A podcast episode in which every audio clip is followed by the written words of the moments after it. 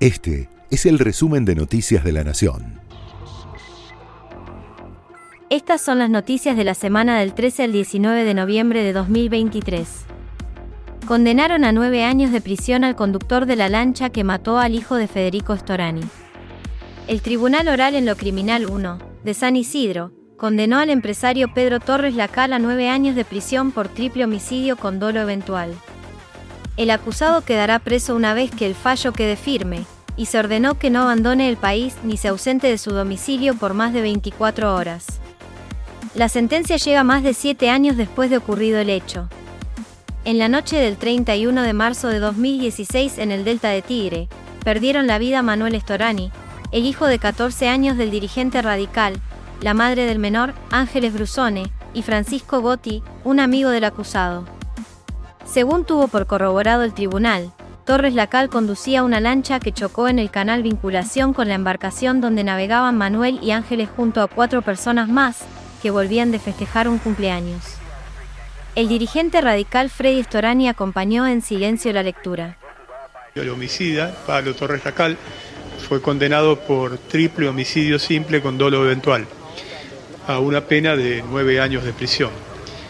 Recordemos que conducía, bajó muy tarde a la noche de aquel día infausto, de la tragedia, eh, una poderosa embarcación, lo hacía a la máxima velocidad, haciendo zig-zag, y a pesar de ser advertido por un playero que le cargó combustible momentos antes y casi en vista el muelle, de que si seguían así iban a atropellar a alguien, hizo caso omiso y siguió con esa conducta y desgraciadamente partió por la mitad la lancha donde iba mi hijo Manuel Estorani, de 14 años, y su mamá María de los Ángeles Brusone.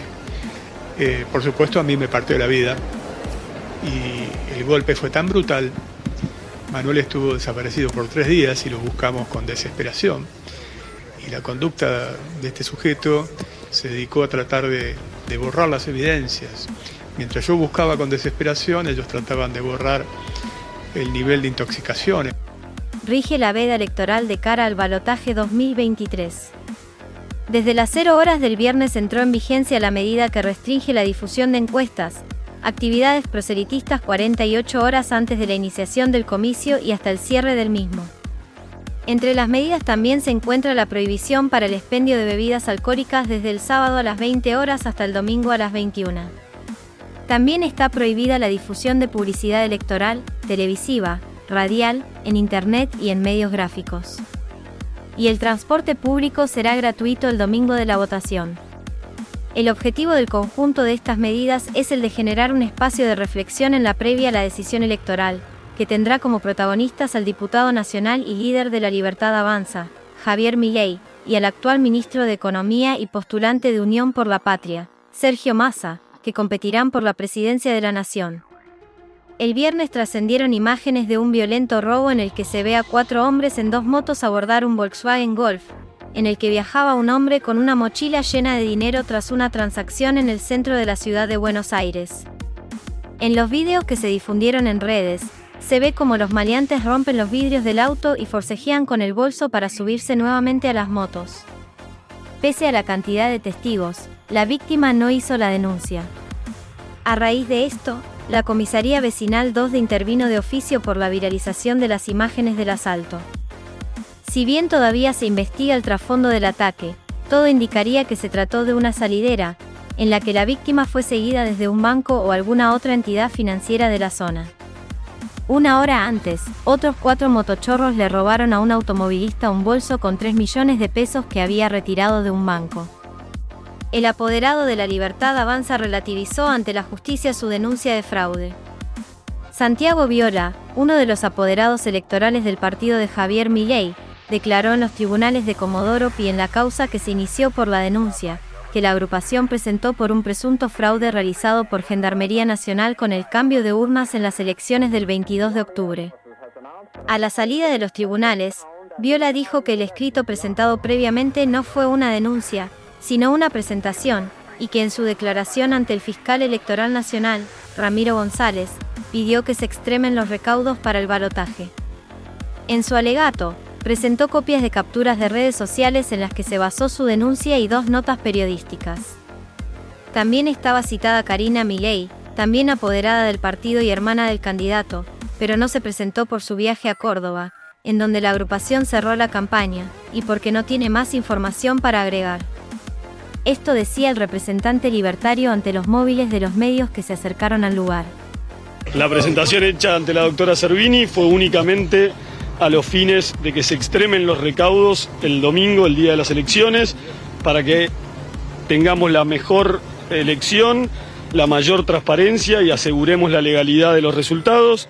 Únicamente a esos fines no se trató de una denuncia, sino únicamente queremos estar seguros de que se extremen los recaudos y que todo se desarrolle con normalidad. Es nuestra única intención, creemos que todos, eh, tanto ustedes como nosotros, queremos lo mismo y para eso fue la presentación y eso fue lo que vine a ratificar acá ante el doctor González.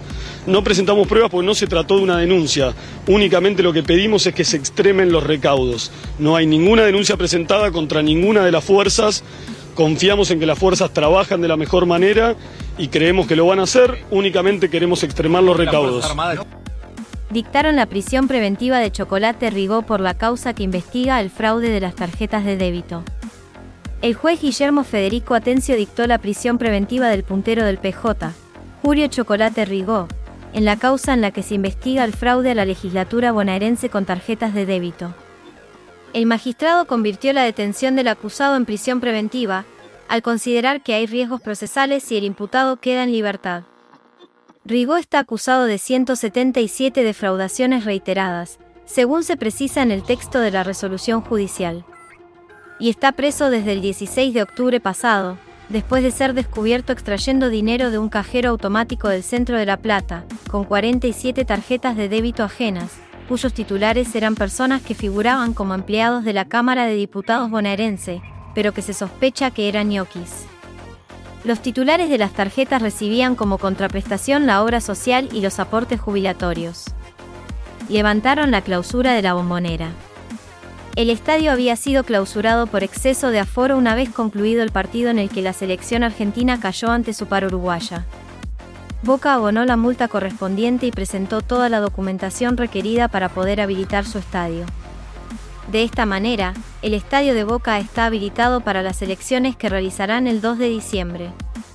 Por el momento no trascendió el monto que tuvo que pagar para resolver el problema.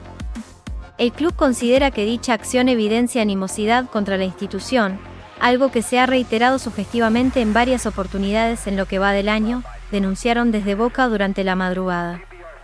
En declaraciones al canal oficial de Boca, esto decía el abogado encargado de la representación legal del club, Sebastián Rodríguez.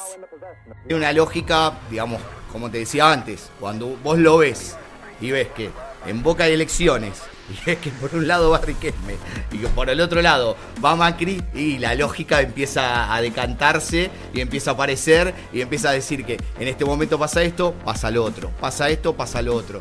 O sea, no es casual que ayer clausuren la bombonera cuando a la mañana anunciaron que las elecciones iban a ser adentro del estadio. O sea, ya es como que ya este, esta persecuta ya es atroz. Este fue el resumen de Noticias de la Nación.